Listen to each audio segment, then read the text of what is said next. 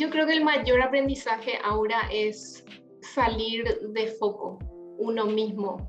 Cuando vos crees que vos sos la única persona a la que le está pasando esto, o la única a la que le miran porque camina raro, o la única que es perseguida por tal cosa, cuando vos dejas de, de, verte así, en ese rol de víctima y, de, y empezás a pensar en los demás, tu mundo se transforma totalmente. Eh, ya, ya no sos vos, ya, ya no importás vos, sino que, que, importamos todos. Y creo que ese es el mayor aprendizaje que recibí. Bienvenida a tu potencial femenino. Soy Aura Celada y en este podcast Tu Potencial Femenino busco incentivar a mujeres como vos a explorar sus capacidades, dedicarse tiempo a sí mismas y a confiar en su poder. Comparto consejos sobre bienestar, productividad, desarrollo personal y entrevisto a mujeres inspiradoras que te van a impulsar a trabajar para cumplir tus metas. Acompáñame, vamos a potenciar energías y así transformar la actitud femenina con la que enfrentamos el mundo. Bienvenidas a todas a un episodio más de Tu Potencial Femenino. Este es el podcast donde damos visibilidad a mujeres de diferentes áreas para mostrar al mundo su potencial y a la vez inspirarte a vos a tomar acción, a trabajar por sus sueños y cumplir sus metas. Eh, hoy vamos a hablar sobre la superación ante la adversidad. Porque la vida a veces nos sorprende con noticias inesperadas. Hay dos opciones, sucumbir al drama o resurgir con más fuerzas y luchar para salir adelante. La historia de hoy es una historia de superación y compromiso para vivir diferente, donde comprobamos que los límites no existen cuando el deseo es más grande. Esta es una historia que tiene mucho que ver con el silencio y el miedo a aceptar la realidad, pero también con el hablar y el compartir y elegir un camino diferente frente a la adversidad. Hoy nos acompaña eh, Maggie Leri. Ella es paraguaya, diseñadora gráfica, es máster en administración de empresas, es mamá y es deportista. Y nos compartirá un testimonio de vida que nos mostrará un camino diferente para resolver lo que nos depara la vida. Así que bienvenida Maggie a tu potencial femenino. Buenas tardes, Aura, ¿cómo estás? Muchas gracias por la invitación. Súper bien, acá feliz. Les cuento que fue así súper difícil concretar esta entrevista, pero las dos somos así súper tercas, así que sí o sí vamos a hacer y salió y, ya estamos ahora conectadísimas, eh, así que se dio. Bueno, contanos un poco, Maggie, eh, un poco de tus inicios. Yo sé que ahora yo te sigo muchísimo en las redes eh, y sé que sos un ejemplo de superación por lo que te por algo que te tocó en la vida, que es la historia que hoy nos vas a contar. Contanos un poco cómo era tu vida antes de esta transformación y bueno, y lo que estuviste pasando en, estos últimos años. Bueno, eh, bueno, muchas gracias por la oportunidad realmente de, contar un poquito de mí y a ver si, si le ayudo a alguien en lo que esté pasando. En mi historia, Aura eh, comienza eh, a los 40 años, cuando soy diagnosticada de esclerosis múltiple, hoy tengo 48 años, y mm, en ese momento en el que fui diagnosticada, eh, yo me llamé a silencio, porque no entendía qué era lo que me pasaba, porque tenía miedo, porque pensaba que iba a ser rechazada de alguna manera, eh, por mis clientes, por mis amigos, por la gente que me quiere. Eran, eran eh, esas cosas, eh, esos pensamientos basura que uno se va llenando en la cabeza. Porque mi vida siempre fue muy tranquila, ser mamá de Paloma y Eugenia, ser diseñadora gráfica, hacer deporte ocasionalmente, hasta que a los 40 años me pasa esto. Y bueno, em, asumí el, diagnóstico con, mucho silencio y con mucha tristeza. Eh, y con esas preguntas que siempre nos hacemos cuando nos pasa algo malo, ¿por qué a mí? Eh, ¿por, qué, me está pasando esto? ¿Cómo voy a llevar adelante esto que me pasa? Eh, hasta que, como diría mi, mi coach Laura Gómez Insúa, ella dice que cree que mi emoción de base no es la depresión, que mi mm. emoción de base es ir para adelante, eh, salir, eh, la famosa resiliencia, esa capacidad que tenemos todos los seres humanos de sobreponernos a la adversidad. Mm. Y, y, más o menos dos años después del diagnóstico, eh, decido hacer un posteo en mis redes sociales, eh, en el Facebook, donde tenía solamente mil contactos, estaba súper cerrado todo mi perfil porque, porque yo era como muy discreta respecto a todo lo que contaba y a lo que hacía. Y decido hacer un posteo en mis redes sociales el día de mi cumpleaños para contar, eh, hola, tengo esclerosis múltiple, la esclerosis múltiple es esto y yo me siento así y esto es lo que me pasa. Y ahí empieza a transformarse mi vida. Eh, de, vivir dos años en el silencio y en el ocultamiento, como digo yo, eh, paso a ser eh, como un modelo de, de, superación, de resiliencia, como te dije, de, vivir lo que me pasa de una manera diferente. No entrando en el pozo y, y autovictimizándome, sino viendo la vida como una oportunidad para, para para disfrutarla de otra manera.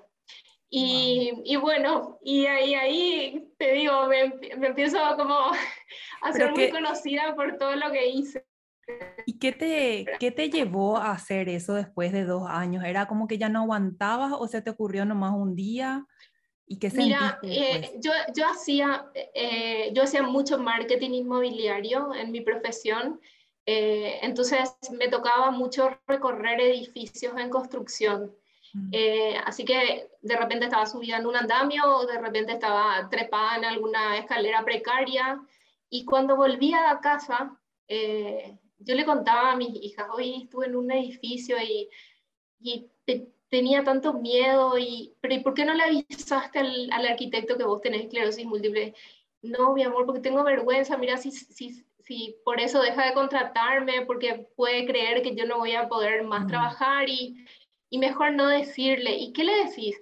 Y nada, y cuando él ve que yo camino raro, yo le digo que, que, que nada, que estoy cansada nomás. Le, siempre le inventaba algo, Aura. Mm. Y hasta que yo creo que fue como la presión de ellas de, mamá, blanqueate y contá tu situación, ¿verdad? que, que, que, bueno, que, que, decidí hacer ese posteo que fue muy inocente realmente, porque eh, inocente en el sentido que yo no pensé que se iba a viralizar, por ejemplo. yo no pensé que iba a ser compartido 20 mil veces, ¿verdad? Ni que me iba a escribir gente de todas partes del mundo, eh, porque realmente pasó eso, o sea, gente que me escribe o de Italia o de, no sé, Honduras, te estoy diciendo así, lugares totalmente que voy a decir, no, no tengo contacto con gente de esos países y bueno.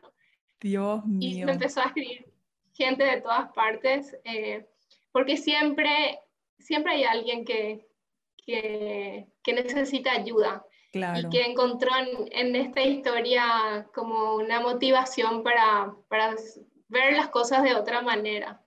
Así que yo creo que fue impulsada por ella que, que, hice ese posteo inicial. Qué genial, Dios mío, y se compartió más de 20 mil veces.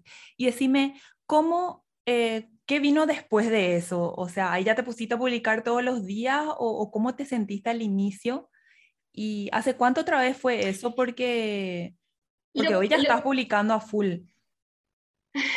Eso fue en el 2016 Mm. Eh, que yo hice mi salida del closet, como digo.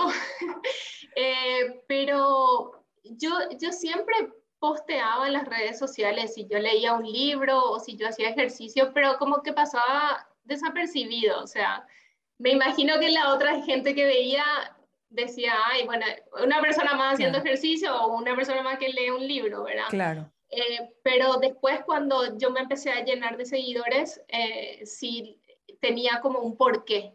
Ah, esta persona hace ejercicio porque quiere retrasar la discapacidad en la, en la esclerosis múltiple. Creo que, que, ambas partes nos vamos nutriendo. Eh, yo dando lo que, lo que vivo y las otras personas también eh, dándome su feedback de lo que van recibiendo. ¡Wow! ¡Qué bello! ¡Qué hermoso! Y a ver, em, ¿cuáles crees que son los mayores aprendizajes en todos estos años de este compartir, de este abrirte?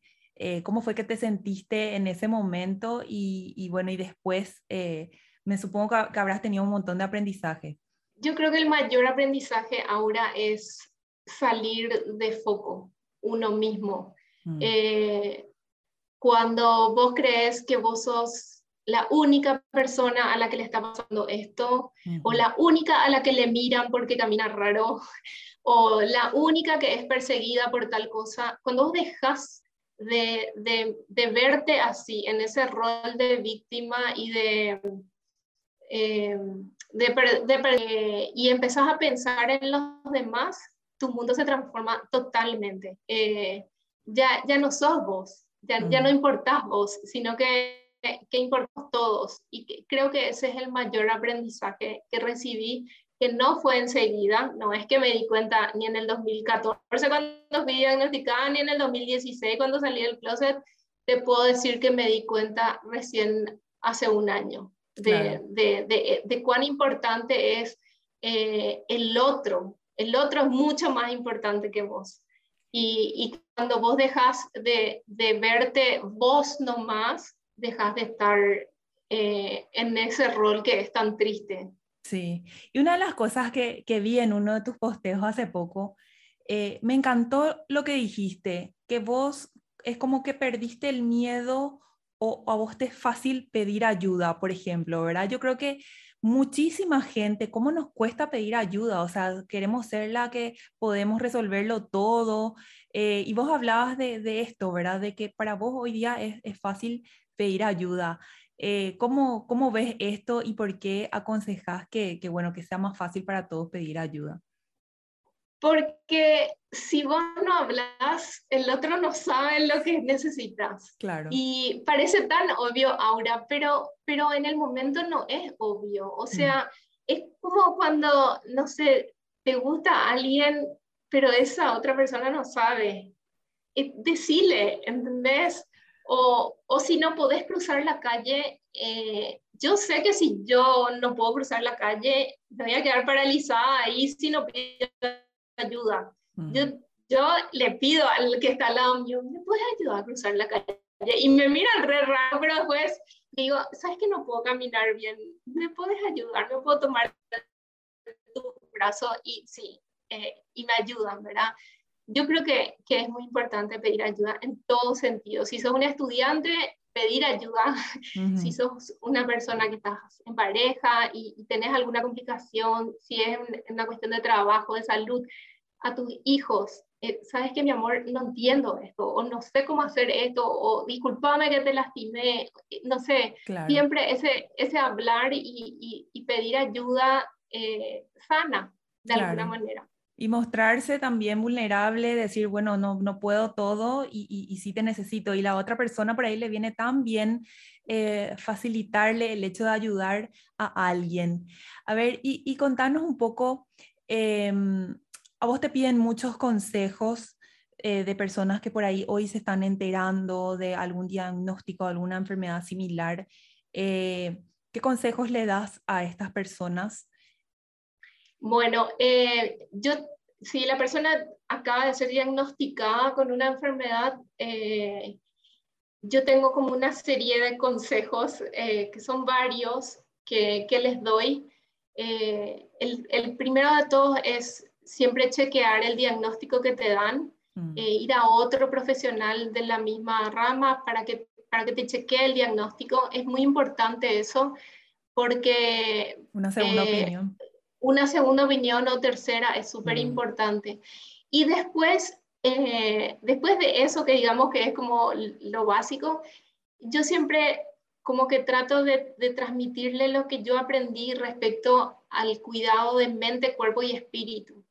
Eh, donde en la parte de, de, mente está cuidar lo que consumimos, con quién hablamos, con quién estamos, eh, qué películas vemos, qué música escuchamos. Eh, después en la parte de, cuerpo eh, entra una parte muy importante para mí, que es la parte de la alimentación, mm. donde yo creo que sería genial que los médicos tengan un conocimiento mucho más profundo sobre, sobre el tipo de alimentación desinflamante, por ejemplo, mm. que hoy tanto tratan en el tema de la medicina funcional. Entonces, eh, yo les trato de, orientar respecto a ese tipo de alimentación, qué tipo de profesional puede ayudar. también les hablo del, espacio físico en el que uno vive y trabaja, de que esté ordenado, liberado de cosas, despojado, como para vivir más liviano, ese orden físico que también se traduzca a un orden mental.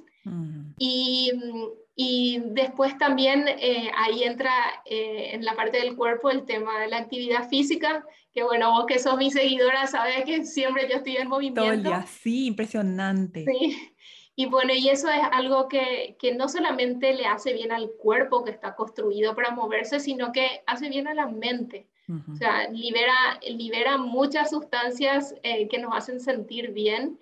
Eh, y después está el tercer aspecto, que es el, el, tema del espíritu, que es atajarnos a un ser o energía superior en el que uno crea.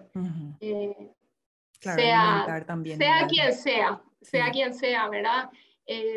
Eh, lo digo así respetando la creencia de cada uno, pero, pero esa fuerza superior que nos hace levantarnos y decir, vamos, vamos para arriba, yo confío en esto.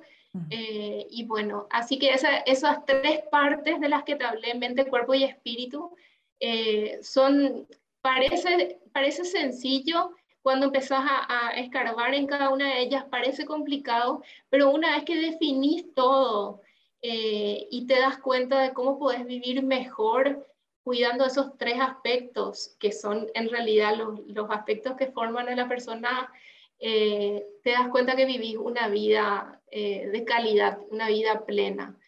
Y, y, yo puedo decir que gracias al cuidado de eso, yo fui diagnosticada con esclerosis múltiple, pero yo no me siento una persona con esclerosis múltiple, en el sentido a que yo voy más allá. No, no, me, no, me, quedé en el diagnóstico, el diagnóstico, no, no, estoy hablando de algo mágico ni que desconozco la enfermedad, sino es una partecita mía. Fui diagnosticada con esa enfermedad, pero yo hago todo lo que puedo desde mi rol de paciente y de ser humano eh, para vivir una vida de calidad. Claro. Y eso, esos son los consejos que lo doy. Sí, y a la vez inspiras muchísimo a otras personas porque verte así eh, tengas o no tengas una enfermedad, es eh, como vos decís, ordenar esos tres aspectos de, de, la vida a cada uno hace que después sea mucho más fácil el camino, ¿verdad? De por sí. También eh, te quería pedir algunos consejos de, o sea, porque, porque ya hablamos del, del consejo para la persona y ahora el, el, consejo que darías para las personas que acompañan eh, los amigos, los familiares, cómo hablar, cómo ayudar, qué decir, qué no decir también. Me encanta que toques ese tema porque es eh, un rol muy importante de la persona que está al lado. Mm. Ese rol es el rol de cuidador, que, que puede ser tu pareja, puede ser tu mamá, eh, puede ser tu hermano o pueden ser tus compañeros de trabajo, que yo recibo muchas consultas de gente que me dice, se le acaba de diagnosticar a mi compañero de esclerosis múltiple o de fibromialgia o de, ¿y qué hago? ¿Cómo le trato? ¿Cómo le hablo? Y eh, por sobre todo, lo que hay que hacer es conservar la calma y tratarle como una persona normal, como siempre le trataste, ¿verdad? Pero sin olvidar que tiene una condición especial entonces, em, es lo que te dije que me, me, motivó a mí también para hacer ese posteo eh, primero, donde yo conté mi enfermedad, porque yo dije, ¿cómo puede ser que yo tenga una enfermedad complicada como es la esclerosis múltiple y pretenda eh, que, que todo sea igual? Y no, no puede ser igual. Entonces, eh, yo creo que el, el, consejo para los cuidadores es que que los, que los acompañen, los hagan sentir normales, como, como siempre fueron, pero que consideren eh, las limitaciones que puedan tener ahora. Eh, en mi caso, por ejemplo, la enfermedad trae mucha fatiga. Entonces yo, de repente vos me ves reentrenando, pero llego y me tiro en un sofá y necesito 10 minutos de estar con las piernas arriba, descansando, eh, o hidratándome y bueno, para después continuar.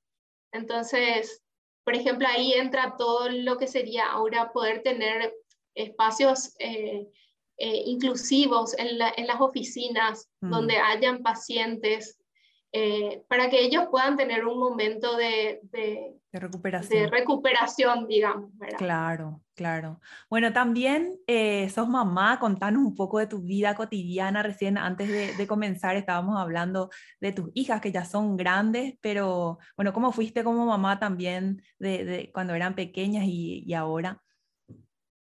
Bueno, yo fui mamá muy joven. tengo, tengo 48 ahora y tengo una hija de 24 y otra de 21. Son grandes. Paloma em, estudió eh, relaciones internacionales en Israel, eh, vivió cuatro años ahí y ahora está viviendo en Barcelona.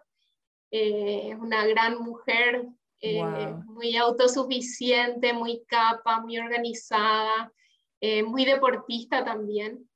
Y ella fue mi, ella es mi hija mayor y fui, me hizo mamá a los 22 años, 22, 23 años. Eh, y era muy jovencita yo y me, me costó mucho adaptarme eh, a la maternidad porque yo siempre digo que yo nunca ni siquiera había alzado un bebé, entonces era algo que, que no sé, me costó, gracias a Dios le tuve a mi mamá para que me ayude y me oriente y me enseñe cosas. Em, y bueno, y después está Eugenia, que vino tres años después. Eugenia tiene hoy 21 años, estudia arquitectura.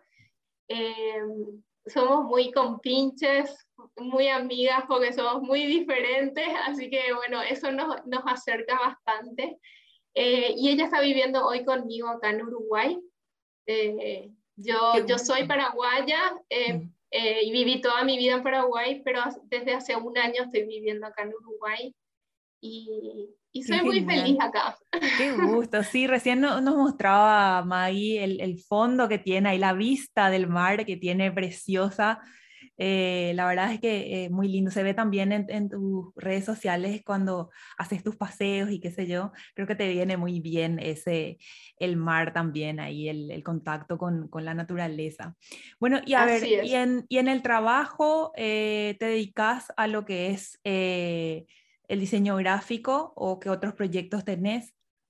Yo em, soy diseñadora gráfica, pero también tengo una maestría en administración de empresas y lo que más me gusta eh, es utilizar el diseño como una herramienta dentro de lo que es la planificación estratégica de una marca. Entonces, eh, esa primera profesión que yo tuve realmente ya forma parte de, un, de, de una herramienta dentro de un trabajo que yo hago de planificación. Eh, yo estuve hasta hace unos meses trabajando en forma permanente para una empresa de Paraguay eh, eh, a, distancia, pero hace, hace un par de meses ya que estoy trabajando freelance.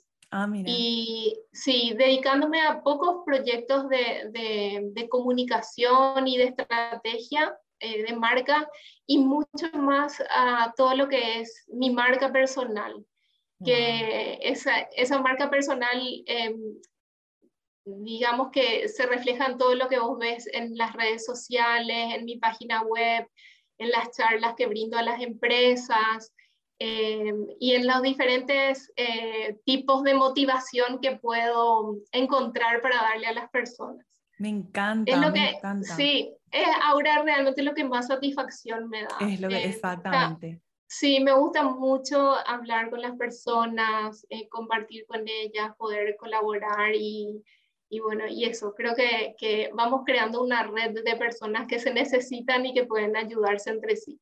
Sí, y es como que estás, eh, bueno, como, como suele pasar, ¿verdad? Que a veces uno tiene una pasión y después el trabajo que digamos que le da de comer, pero a veces esta pasión se puede ir eh, conformando también en, un proyecto que se pueda monetizar, organizando un poco las ideas. Eh, no sé si es que hoy día em, estás ya en, ese rumbo o si es que tenés por ahí, eh, yo te veo así, no sé, como... seminarista de, grandes conferencias y, ahí inspirando a mucha gente. así te veo y por qué no, ¿verdad? O escribir un libro, no sé si es que tenés ¿Qué proyectos y sueños tenés? Ya tenés un libro, sí. Sí. de, del libro que lo escribiste y, y, también de los otros libros que te gustan leer. Ok, em, bueno, yo empecé a escribir un libro que sobre mi historia, es autobiográfico. Eh, hay muchas cosas por contar ahí. Y, y, bueno, empecé en el 2018 a escribirlo eh, y el libro está ya en proceso de edición eh, con una editorial española, Caligrama, que es del grupo Penguin Random House. Y estoy muy contenta, ellos son unos monstruos, son geniales. Y bueno, y eso, así que pronto va a salir a luz eh, en formato eh, impreso y también digital a través de, Kindle, Amazon. Eh, así que está re bueno eso. Yo amo escribir, ahora me encanta escribir. Qué gusto, qué genial. ¿Y siempre, siempre te me gustó? gusta mucho leer. ¿O sí, siempre, siempre, No, siempre me gustó escribir y siempre me gustó leer. Ajá. Y, bueno, de eso que me preguntas también, mi libro favorito, eh, yo creo que es el que estoy leyendo en, en este momento, ¿entendés? Es, como, eh, eh, ¿viste que te pasa eso? Y, y, bueno, y si no es tan lindo, lo vas dejando, ¿verdad? Sí. yo acabo de terminar un libro genial que se llama Los diques de Irene Solá, un libro delicioso. Me encanta, me encanta cuando cuando para decir, no, no es un relato de, de historias. Ah, eh, mira. Es una narradora. Ah. Y me encanta cuando alguien para decir el cielo azul lo dice de una forma totalmente wow, sí, esplendorosa, ¿verdad? Y bueno, y eso. Qué genial, qué lindo. Y me gusta mucho leer. Bueno, me encanta, me encanta todo. Yo creo que eh, es tan valioso tu aporte. Eh, quisiera que, bueno, que nos digas cuáles son las redes sociales tuyas para, para seguirte eh, y ahí conocerte más, más a fondo y todo lo que vas difundiendo. Bueno, pueden buscarme en Instagram o en Facebook o en YouTube con, como Leri, M-A-G-G-I-E-L-E-R-I. Maggie Leri. Y mm, después tengo también mi página web donde estamos armando muchos recursos para las personas eh, que se enfrenten a algún, algún problema en su vida. Puede ser una enfermedad o puede ser alguna situación especial que les bajonee o les quiebre. Y, bueno, así que estoy ahí para, para poder darnos una mano mutuamente. Qué genial. ¿Y estás trabajando también con otras personas porque dijiste estamos o lo haces con un equipo?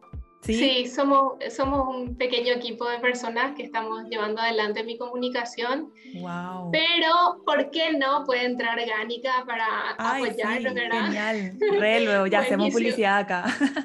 Sí, sí, totalmente. Sí, y bueno, y eso, estoy, estoy muy contenta con todo eso. qué gusto, qué lindo, me encanta, es realmente un ejemplo de resiliencia, tu vida, muchísima inspiración eh, para, para todas las adversidades que vamos teniendo todos en la vida eh, y creo que, que sos una gran representante de esto, así que tenías que estar acá, estabas en mi lista hace rato entre las mujeres que, que, admiro y que quería entrevistar. Eh, y bueno, te agradezco muchísimo por tomarte el tiempo por estar acá y bueno, te deseo todo lo mejor eh, en, en, todo lo que emprendas. Gracias, Aura, gracias por la invitación, por tu cariño, por lo que me esperaste. y bueno, eh, no sé, un honor estar acá. Muchísimas gracias. Gracias a vos, Maggie. Un beso. Chao, chao. Un beso, chao, chao. Gracias por escuchar tu potencial femenino. Te animo a que explores aún más tu capacidad excepcional como mujer, dedicándote tiempo y confiando en tu poder. Comparte este episodio con tus amigas para potenciar nuestras energías y así transformar la actitud femenina con la que enfrentamos el mundo.